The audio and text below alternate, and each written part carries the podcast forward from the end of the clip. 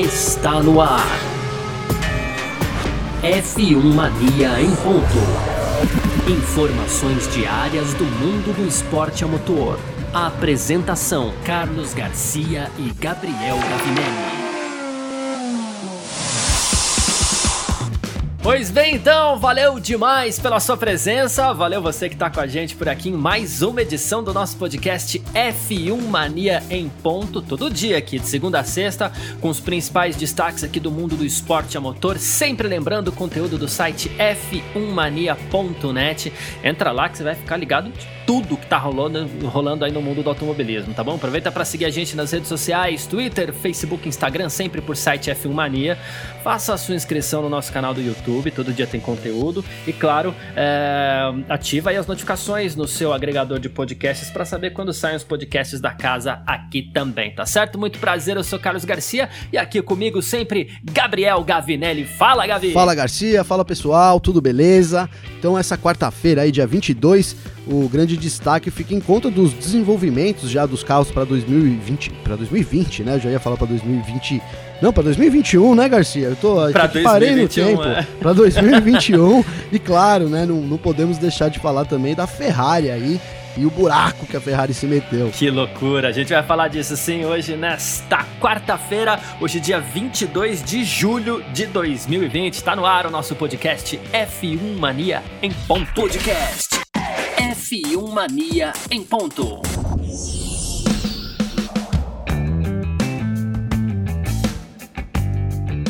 Bom, é isso. Hoje, dia 22 de julho de 2020, e a gente tá numa data chave aí pro, pro digamos assim, para os próximos movimentos aí, para as próximas movimentações da Fórmula 1, porque hoje é o seguinte: as equipes de Fórmula 1 precisam indicar hoje onde estarão os seus polos de desenvolvimento para o carro de 2021, né? Então nós vamos ter que chegar na FIA agora e vamos falar assim, ó, uh, os nossos carros terão mais desenvolvimento nessa, nessa e nessa área, porque a FIA quer impedir que aumente muito a diferença é, entre as equipes e boa parte dos, das peças dos carros será fixa, né? Os carros serão praticamente os mesmos para o ano que vem, principalmente por conta de todo esse contexto da pandemia e tudo mais, né? Então a gente sabe que tem mudança de motor por exemplo, na McLaren, então a McLaren vai ter que fazer algumas alterações um pouco mais agressivas no seu carro, é nesse caminho que ela deve seguir, tal. E nessa brincadeira toda aí, a gente tem não só a McLaren, como também a própria Ferrari, que estaria praticamente construindo um carro novo já para 2020 e obviamente, claro, pensando em 2021, mas é que esse carro tem que estar tá pronto em 2020, não é, Gabriel? Sim, é isso, né? Essa, essa nova diretriz aí, na verdade, as, as equipes podem indicar aí duas é, duas áreas do carro onde elas querem continuar o desenvolvimento né, da, das peças aí, mas o, o, restante será congelado aí pela FIA, né? Então, já com essa possibilidade em mente, a Ferrari trabalha num carro para 2000, é, para o próximo ano aí para 2020, 2021, né? Porque Isso. realmente para 2020 é aquilo que a gente vem falando aqui, né? Foi ficando difícil, difícil e, e parece que não tem salvação. O SF1000 aí é um carro que já nasceu errado, né? Como, que, como diz na Fórmula 1, nasceu errado uhum. e, e, não tem muito como consertar. Então a Ferrari já começou a trabalhar, isso são rumores, não, não é verdade, né? Já começou a trabalhar em, em, no, no, desenvolvimento do carro e também já fazer mudanças aí na, na, parte técnica da equipe, né? Hoje já tivemos mudanças também, né, Garcia? Sim, sim. É, na verdade, a Ferrari tá pensando já. Seria quase que um SF1000B, né? Sei lá que nome que eles vão dar, se eles vão mudar o nome ou alguma coisa assim. Mas mas a, o que acontece é que eles já vão pensar numa frente completamente diferente para esse carro. Né? E eles não querem fazer como a Racing Point, que copiou o carro inteiro da Mercedes, mas a ideia é usar conceitos usados pela Mercedes. Então, no fim das contas, vai todo mundo fazer uma cópia, vai todo mundo seguir um caminho parecido ali para esse carro que provavelmente estrearia só dia 16 de agosto no Grande Prêmio da Espanha em Barcelona, que vai ser aí já a sexta etapa do Mundial. Claro, vai perder bastante tempo, mas é porque a Ferrari precisa fazer alguma coisa para 2021 também, né? Então, o Zafnauer sim precisa fazer alguma coisa urgente, né? Ontem ainda o Zafnauer, chefe da Racing Point, ele, ele diz aí que ele disse que as equipes erraram, né? Pra, na, no conceito dele, as equipes tinham errado em não copiar a, a Mercedes, né? Chamando a atenção para isso realmente que é, é uma prática é, comum na Fórmula 1 realmente que as equipes se Sim. inspirem em outros carros, em carros vencedores, né? E ele não tinha entendido muito por que aí que, que as equipes é, não, não tinham feito isso. Então parece que a Ferrari vai seguir aí também esse caminho e, e, e aquilo, né? É copiar o que tá dando certo. Já, já tá muito tempo atrás no, no desenvolvimento. Então, assim, é, é acho que é um pouco de orgulho aí, né? Da, da Red Bull, das outras equipes. Não, vou fazer a minha própria peça, o meu próprio design, mas de repente chega, chega num ponto, que é o que a gente tá, tá acabando aí a era, né? A V6 turbo híbrida, que assim, não faz mais sentido você gastar um caminhão de dinheiro aí.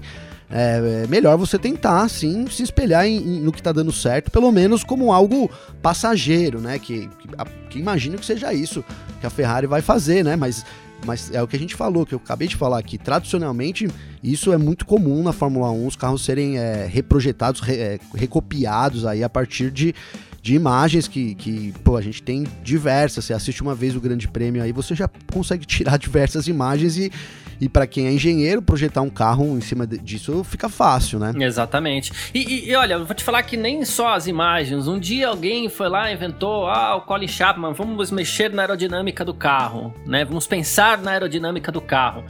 Todo mundo resolveu pensar na aerodinâmica do carro.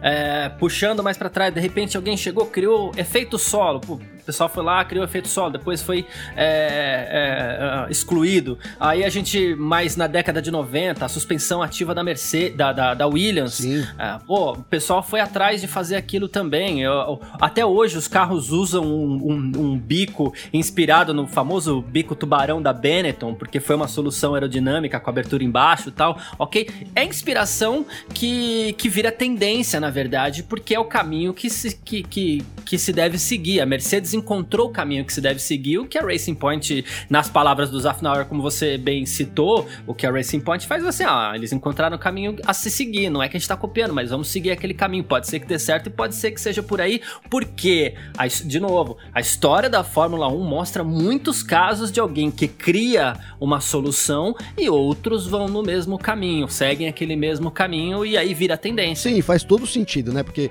é, vamos supor, a Racing Point copiou nesse ano. Talvez, é, é, é óbvio, vamos ver, vai, se- vai ser provado aí se o carro é uma cópia legítima, né? Assim, é, o carro é ilegal ou não. Se for uma cópia mesmo, né, do projeto da Mercedes, então o carro vai ser bloqueado, vai ser considerado um carro ilegal, o que eu acredito que não. Então, partindo do, do pressuposto que é um carro legal, esse ano eles copiaram exatamente, mas eles vão trabalhar aí, né? É, em cima de dados. Então, então, no ano que vem, já pode ser que a gente veja uma evolução do da Racing Point. Tem alguma coisa que não seja exatamente da Mercedes, mas que a Racing Point tenha, através dessa, entre aspas, cópia do, do W10, né? Eles tenham conseguido melhorar. E aí você pode criar até uma nova tendência, né? Partindo da Isso, Racing isso. Point, né? Então a Fórmula 1 é muito isso, é muito esse, esse jogo aí. E, e, assim, a Racing Point, na verdade, é, deixou os, os rivais preocupados, né? Quando eles realmente pensaram nisso e viram e falaram, pô, talvez até eles próprios lá tenham pensado, pô, por que, que a gente não pensou nisso antes, né? Por que a gente não copiou também, né? Alguma Eu acho que coisa, tem né? muito disso. E aí, e aí surge aquela invejinha, aquela dordinha de cotovelo, então vamos, pro- vamos protestar os caras porque é ilegal, né?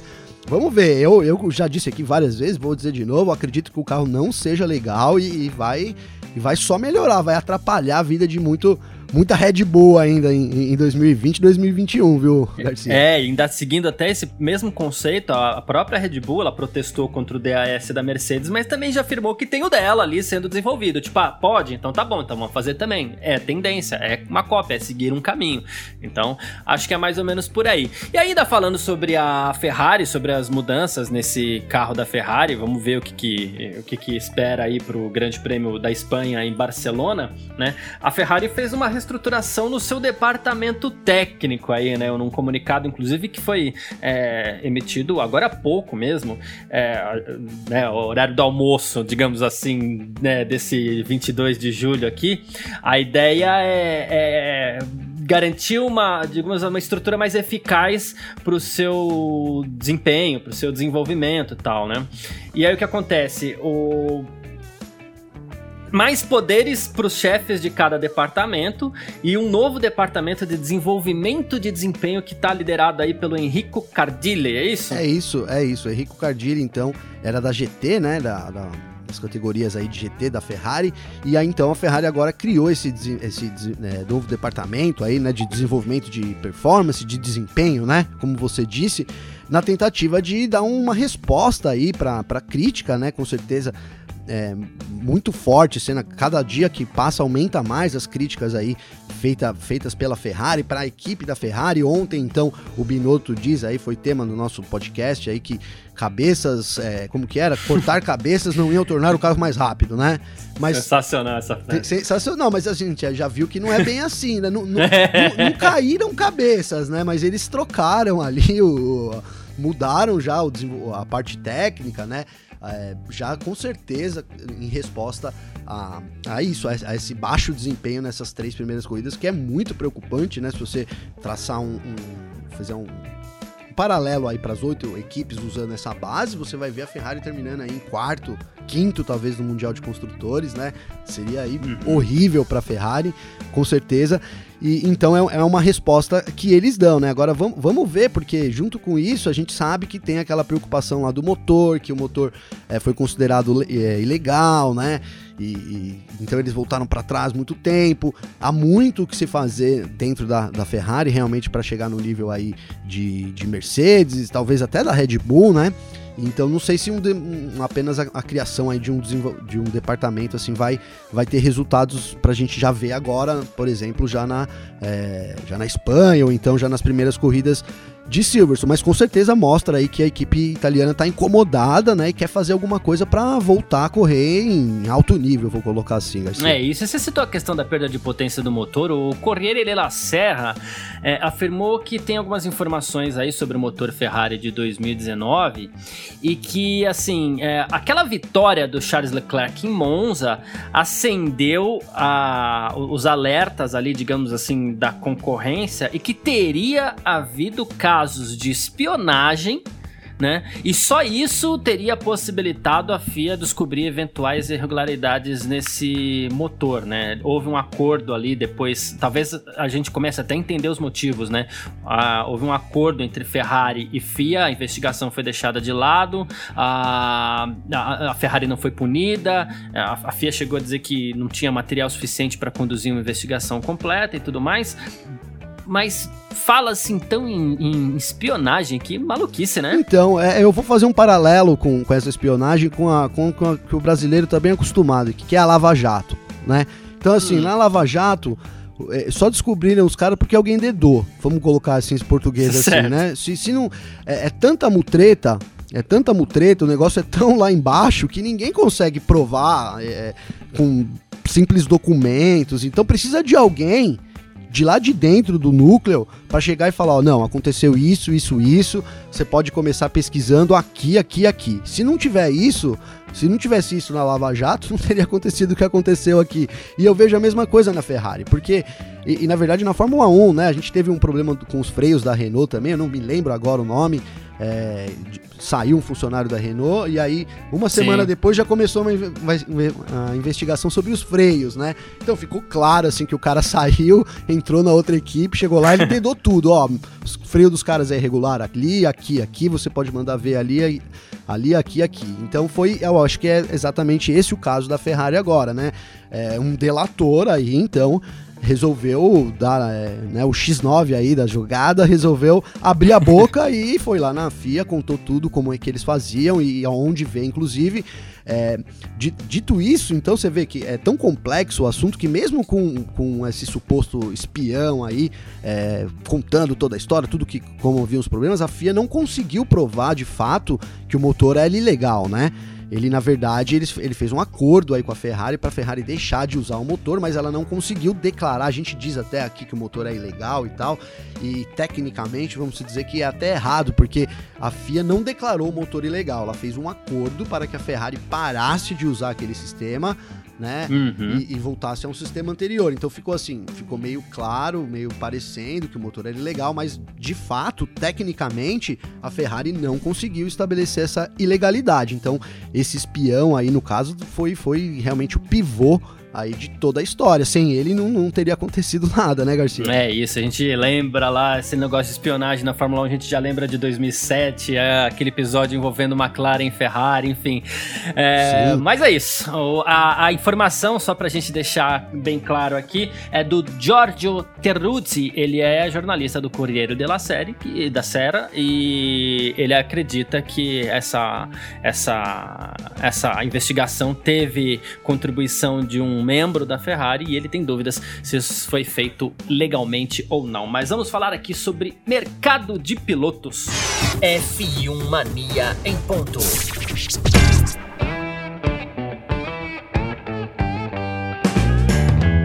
É esse, a Silly Season não para na Fórmula 1. Silly Season começou antes mesmo da temporada, como a gente já citou, brincando aqui, mas de uma certa forma, falando sério também, a gente já citou aqui no nosso podcast F1 Mania em ponto, né? É um mercado de pilotos agitadíssimo já para a temporada 2021. E o chefe da Haas, o Gunter Steiner, né, preferido por 10 entre 10 espectadores do Drive to Survive, né? É, é, ele afirmou que a equipe atualmente está passando por algum tipo de mudança e está pronta para receber um novato como piloto, né? Seria talvez o fim da dupla aí, Roman Grosjean e Kevin Magnussen, que inclusive a gente brincou de lista de dispensa esses dias, a gente colocou os dois na, verdade, verdade. na lista de dispensa. É. E ele falou que para em 2019 ele chegou a dizer que não seria uma, uma escolha muito boa mudar todo mundo, a equipe estava um pouco perdida é, com os pneus e seria importante manter a dupla, né? Mas diz que agora seria o momento, sim, talvez, de lidar com o novato, não seria mais um problema. E aí o que a gente sabe é que assim, eles estão de olho no Robert Schwartzman, é, o russo, que inclusive ganhou a prova da Fórmula 2 no último sábado, a, a prova longa, né? Mas também tem na fila aí o Pietro Fittipaldi, que é o piloto reserva da equipe hoje, né? Sim, cara, esse, o Robert aí, Schwartzman, esse cara é fera demais, né, meu? Esse cara é ele muito é bom, fera. Ele é bom. Desde que, que a gente começou a ver ele aí, é, não sei nas categorias de base, realmente nunca fui buscar lá nas categorias russas aí de base, mas assim, quando ele entrou pra G, GP3, não, já era Fórmula 3, ele já começou apavorando aí, então é um, é um nome muito cotado pra Fórmula 1, né? seria ru muito ruim pra gente brasileiro, que tem aí o Pietro, como você disse, né? Na, na, porta aí da Fórmula 1, o Pietro que já falou várias vezes que tá muito próximo de, de entrar na Haas. Me lembro agora de, de uma entrevista com o Emerson e com o Pietro aí durante o tributo ao Ayrton Senna no Ibirapuera no, em 2019. O Emerson aí afir, afirmando categoricamente que tava tudo certo lá, tava tudo encaminhado realmente para a contratação do Pietro, né? Então, de novo, a uhum. gente dá, dá essa, essa nova esperança pra gente aí. Será que em 2021 a gente é, teremos um brasileiro aí, mesmo que ocupando uma equipe hoje uma das piores, né? A Haas tá aí como um dos é. destaques negativos, aí muito por causa também do motor Ferrari dela, mas enfim, seria uma possibilidade de a gente ver o, o, o Pietro Fittipaldi. Cara, o Pietro ele é muito, ele tá muito bem postado para essa vaga na Fórmula 1, né? É, com a superlicença e tudo. Já então, inclusive a Haas já entrou com o pedido de superlicença dele, ele já tem superlicença e tal. Então eu vejo com, com, com bons olhos isso, né? Apesar de achar que a, que a concorrência tá, é muito grande, né? Você citou o Schwartzman, tem também o Deletraz, né? É assim que fala, Deletraz, Sim. não é? O Deletraz, Luiz, porque depois o pessoal me cobra, mas é o Lu, Luiz Deletraz. ele, ele é fera demais também, cara. Você viu aí nas corridas, ele é um ótimo piloto. Então aí vai, vai, acredito que vai ser uma queda de patrocinadores, né? Não é feio, é o que a gente tem na Fórmula 1 hoje em dia. A gente sabe que se a gente equipar, ó, temos um piloto top aqui, temos outro piloto top aqui.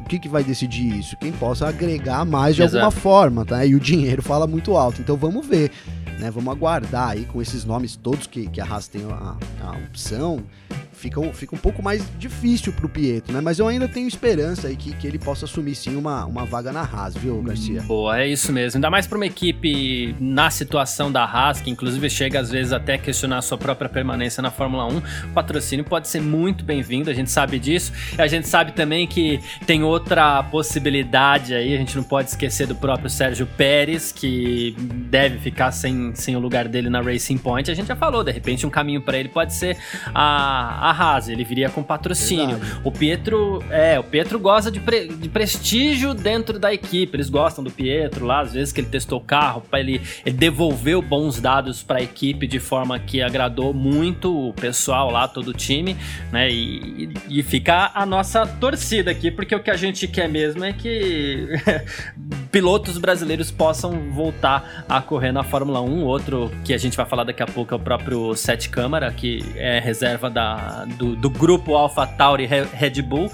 Mas, enfim, é isso. Ainda falando sobre o mercado de pilotos aqui, a gente. Eu citei o Sérgio Pérez, que deve sair da Racing Point, que vai virar Aston Martin no ano que vem, uh, porque a equipe estaria em negociações com Sebastian Vettel para uma vaga em 2021, né? Sim.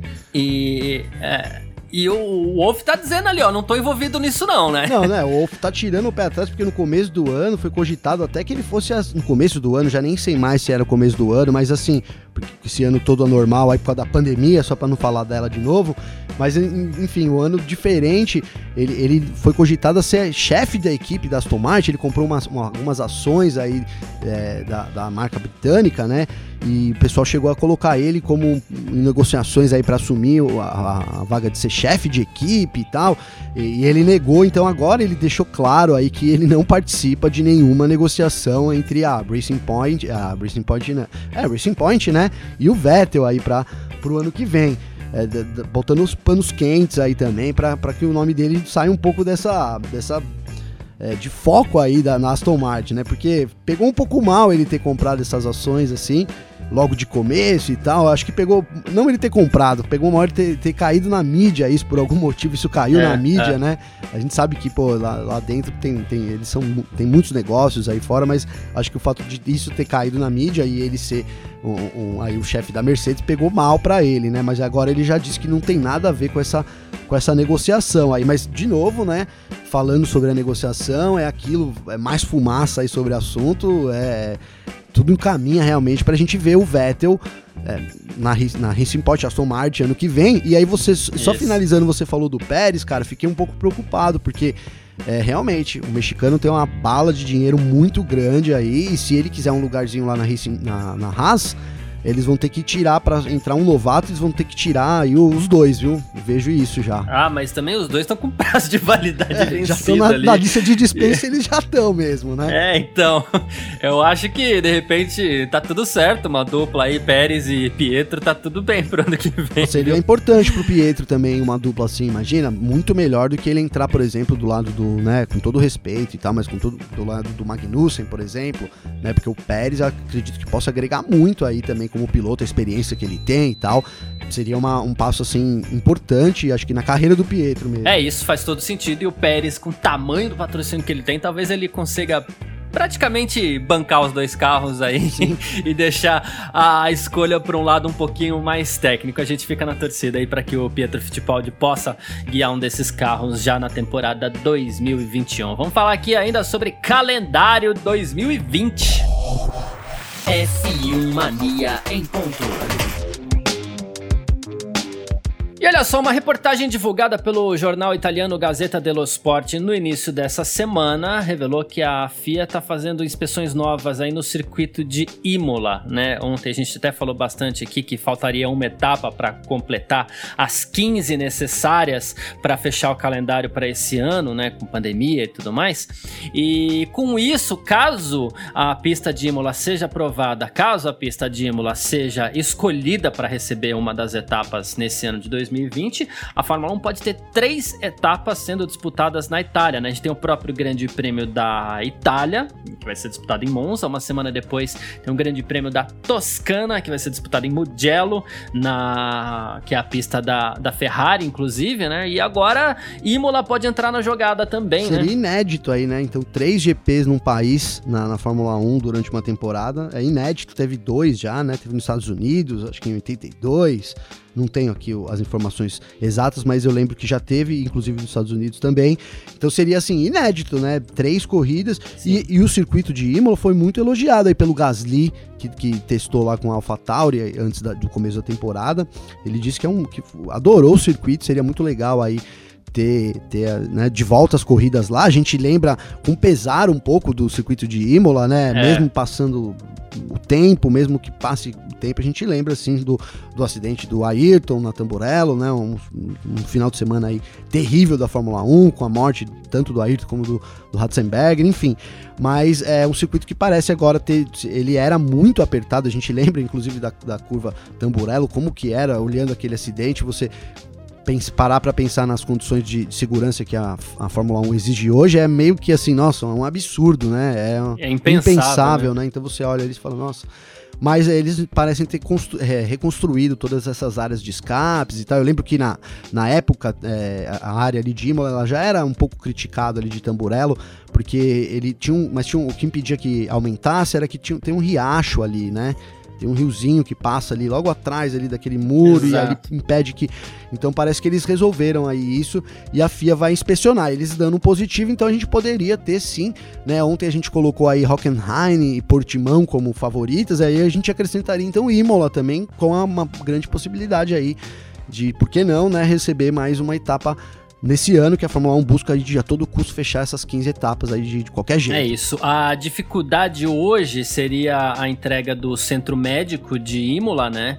E que vai ser entregue só em novembro, mas mesmo assim a Fórmula 1 não descarta correr por lá, apesar das temperaturas baixas ali, a gente sabe que isso pode atrapalhar um pouquinho, lá já, já, já seria a entradinha do inverno europeu, que é costuma ser bem rígido, mas Imola não está descartado, seria legal a gente ver a Fórmula 1 é, correndo correndo em Imola. É, falando ainda so, so, sobre circuitos, né? Só que mudando um pouquinho de categoria, é, tá chegando a decisão da Fórmula E também. E a Fórmula E tem ainda três é, rodadas duplas para ser concluída a, a, temporada, né? Claro, de novo, a temporada 2019-2020 ainda. Sim. A pandemia atrasou tudo, faltam três, três etapas, que seriam três é, corridas duplas, seriam seis corridas, né? E essas seis corridas vão acontecer em Berlim, todas no mesmo lugar. É, o, as rodadas duplas terão três circuitos diferentes no mesmo lugar, três configurações de circuitos no mesmo, no mesmo lugar ali, né, no aeroporto de Tempelhof. E uma inovação é que assim, a pista giraria no sentido horário e depois no sentido anti-horário. Eles estão pensando em fazer inclusive é, inversão de pista é uma inovação, né? Nunca antes aí na história do automobilismo, né? Então, né? vai ser muito interessante, né? Essa, essa, essa rodada vão ser em oito dias, né? acho que dez, entre 5 e 15 de agosto, então. É. É, seis, três corridas, seis corridas na verdade, que são três corridas duplas, e o campeonato da Fórmula E tá tudo em aberto ainda também. Então, assim, vai ser realmente uma grande final aí, você acompanhando é, essas corridas, vai, é, provavelmente é dali que vai sair o, campeão. É, vai ser tudo aberto, né? Uma pista, inclusive, que favorece aí o Lucas de Graça, o retrospecto da. Claro que vão ser é, layouts diferentes e tal, mas assim, no geral, o, o circuito lá do aeroporto de Tempelhof favorece bastante o, o, o Audi, então é, boas, boas chances aí pro, pro de graça, quem sabe, conquistar o segundo título, né? E a gente vem, né, o, o, Garcia, sem esquecer, então, que a gente vai ter agora aí um segundo brasileiro, já que o Serginho Sete Câmara, né? Verdade. Foi anunciado aí como piloto da Dragon, vai participar da grande final aí como piloto da Dragon. Ele que já estava muito perto ali, é, já estava com esse cheirinho de sete câmera aí na, na, na, na, Fórmula E e agora confirmou. É, são só, é só essas, essas rodadas finais aí de 2019 e 2020, né? Mas é uma boa porta de entrada aí, enquanto muitos acreditam que realmente seja o destino do futuro aí do, do Serginho é permanecer na Fórmula E, né? Então é isso, a gente torce, claro, pelo Serginho Sete Câmara aí para que ele possa apresentar um bom resultado. Se for o caso, apresentar um bom trabalho para continuar disputando a, a, Fórmula E no ano que vem, caso também essa vaguinha na Fórmula 1 não pinte, a gente não sabe. É, em que pé que tá o relacionamento dele, ainda não é muito claro o relacionamento dele com a Red Bull, a única coisa que a gente sabe é que ele é o reserva imediato ali, mas, né, é a gente não sabe se ele tem chances de correr ano que vem na Fórmula 1 e caso isso não aconteça, ele vai precisar de opções. A Fórmula E pode ser uma boa para ele.